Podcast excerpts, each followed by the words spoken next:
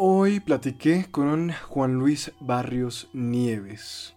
Sus especialidades son las carreras de larga distancia en las modalidades de 1500 metros, 5000 metros y 10000 metros. Es quien posee actualmente el récord mexicano de los 5000 metros en pista cubierta, realizándolo en tan solo 13.24 minutos, y es el mejor fondista mexicano hoy en día.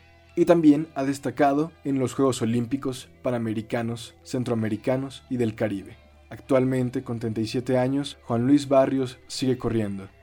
Y eso es sobre lo que escucharemos hoy. ¿Cómo descubriste que correr era lo que querías? Fue con el paso de los años, o sea, me comencé haciendo deporte como a la edad de 6, 7 años. Probé distintas disciplinas, natación, gimnasia, eh, incluso pues, deportes como el voleibol y, el fútbol, pero no, no, no lograron atrapar mi atención como lo fue el atletismo. Una vez que comencé a practicar el atletismo ya de una manera regular, eh, me di cuenta que, me apasionaba y que no nada más se trataba de correr, sino de que el atletismo es muy vasto. Entonces la disciplina en sí me convenció bastante eh, y, comencé a, disfrutarlo y, me apasionó tanto que lo convertí no solamente en una en un pasatiempo sino en un estilo de vida y en mi profesión. Y qué te ha impedido correr en tu vida qué me ha impedido correr pues la verdad es que pocas cosas. O sea evidentemente por, enfermedad he tenido que parar eh, por una lesión eh, creo que son los periodos más largos en los que yo he tenido que, de dejar de entrenar. Por lesiones he parado entre tres y cuatro meses de, entrenar. Eso es lo que me ha apartado del, del entrenamiento, de la práctica deportiva. También algunos aspectos sociales, o sea, a veces no hay los lugares o las facilidades para poder practicar y un caso de eso es el lo vivido pues, durante el 2020 con la pandemia, pues eh, los, los eh, sitios deportivos eh, que uno que ocupamos regularmente para poder hacer el atletismo fueron cerrados.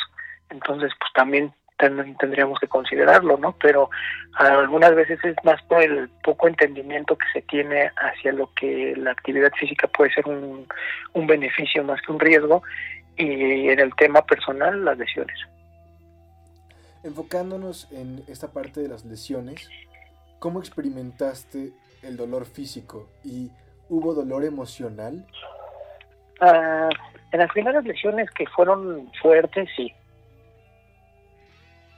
Más que el doctor, eh, más, más que el dolor físico fue el dolor emocional, de no poder eh, completar el objetivo del cual estabas buscando, el apartarte de, del equipo en el cual pues te identificabas con, con los valores y todo eso, entonces pues te quedabas al margen, ¿no? Entonces sí llegaba el aspecto emocional, anímico, psicológico a, a ser mucho más fuerte que, que el dolor. ¿Qué tipo de lesiones? Pues tuve problemas en los tendones, en ambos tendones de Aquiles.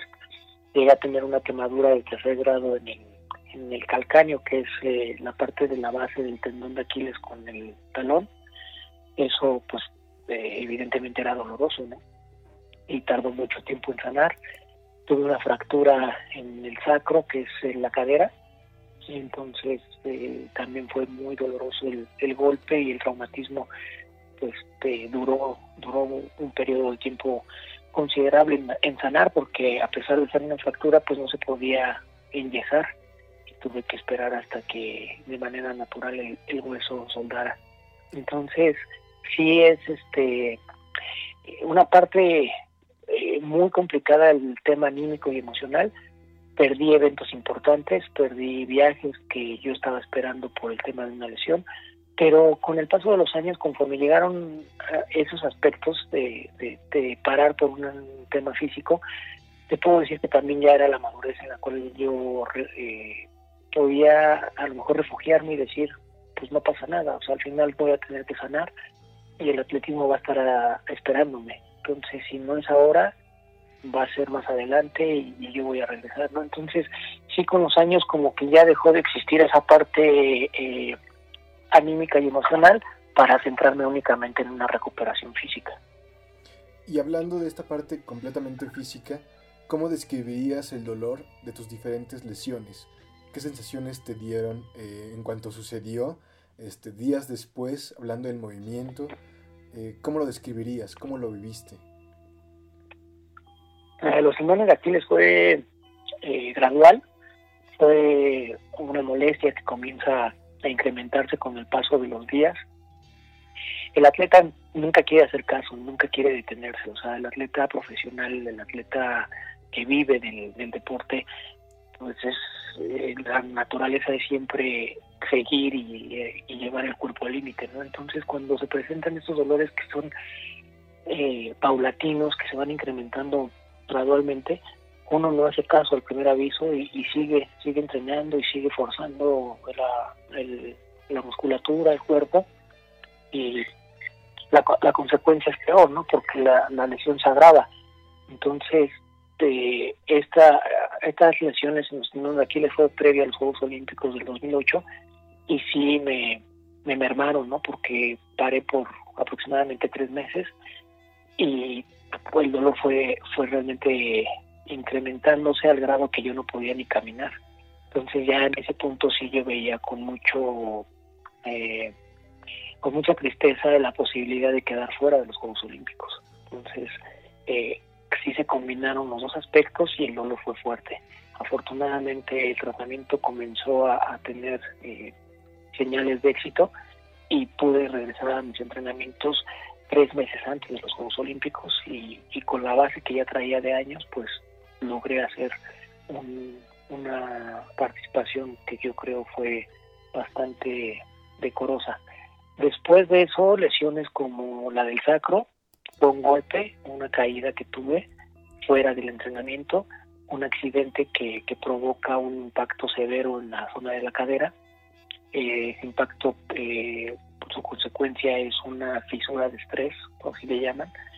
Como seguía entrenando, que no le, no le presté mayor eh, atención a, ese, a ese primer dolor de la fisura de estrés, pues la fractura por estrés, eh, forcé tanto mi cuerpo que se produce la, la, fractura ya concretamente en el sacro, ¿no? Entonces hubo un, una fractura de por lo menos 6 centímetros y tardó cerca de 8 semanas en, poderse ver que, que había ya una curación dentro de una que soldaba el hueso.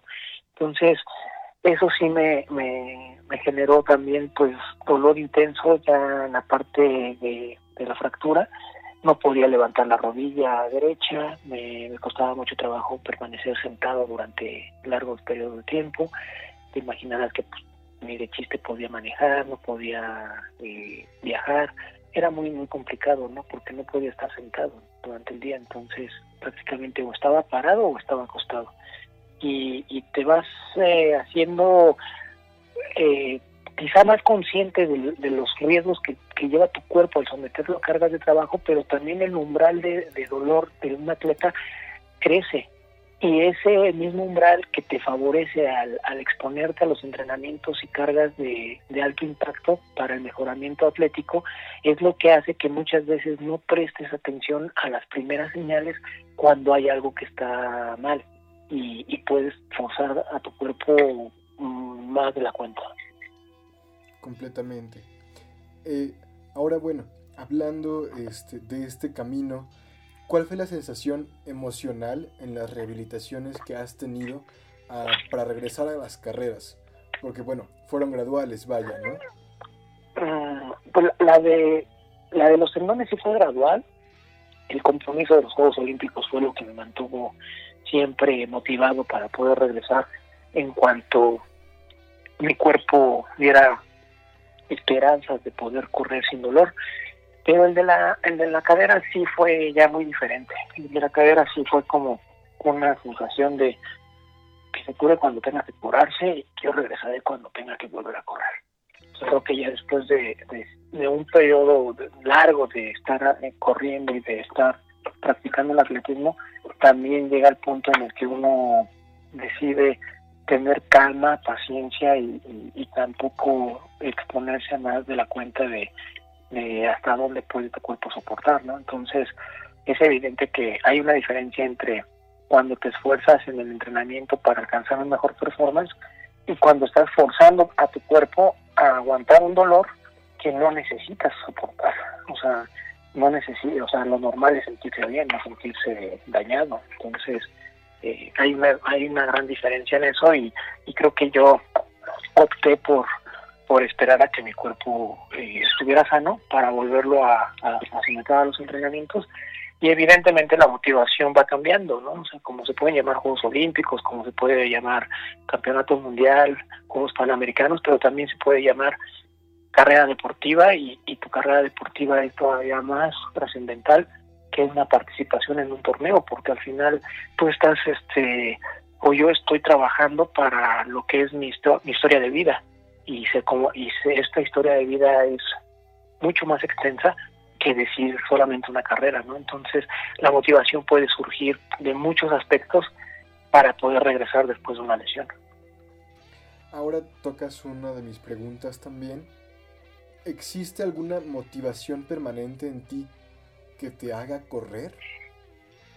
¿Qué es lo que te motiva? Sí, sí, sí, eh, pues es el simple hecho de que me gusta tanto el, correr que todos los días encuentro un motivo eh, común para levantarme y, y, seguir haciendo lo que es ver qué tanto puedo soportar eh, la carga de, kilómetros y a qué velocidad. en cuanto ves que la velocidad se sostiene o puede mejorarse o uno, dos o cinco segundos por kilómetro, esa es la motivación que te hace regresar al día siguiente y decir sigo de pie. Entonces, mientras puedas correr y mientras yo pueda ver reflejado el esfuerzo en el cronómetro, seguramente va a ser una motivación para el día siguiente. Entonces, como es un esfuerzo medible, siempre va a haber algo que, digas esto se puede mejorar. Entonces, sea en resistencia, en velocidad, en capacidad, en sensaciones, o sea, siempre vas a, a, encontrar eso y para mí ese es el, lo que me mueve todos los días, o sea, qué tanto puedo mejorar lo he hecho anteriormente. ¿Cuál es tu definición de movimiento, Juan? ¿De movimiento? Sí. Pues es un objeto que se desplaza. Ok. Y hablando también de tu identidad, cómo has crecido eh, como persona a la par de las carreras, eh, ¿quién eres cuando corres? ¿Cómo te describirías? Ah, yo soy, sigo siendo la misma persona, eso lo creo y, lo, así lo, lo vivo. Soy una persona que está siempre eh, concentrado en su trabajo, eh, me gusta hacer mi, mi, trabajo pensando solamente en, lo mío. Mm, eh, me concentro en mí, me concentro en, en, lo que me gusta hacer, en por qué lo estoy haciendo y qué es lo que espero de ese esfuerzo. Es una persona que posiblemente se puede catalogar como egoísta, pero yo creo que es más una, soy más una persona eh, introspectiva que, que, piensa en lo que está haciendo como una tarea de placer y que, que va a haber alguna recompensa, ¿no? Ya sea física, emocional, o sentimental, pero pero sí la va a haber esa recompensa y, la busco. Y posiblemente la encuentre, posiblemente no, pero no determina tampoco el hecho de, que de permanencia. O sea, soy una persona que disfruta mucho de su deporte.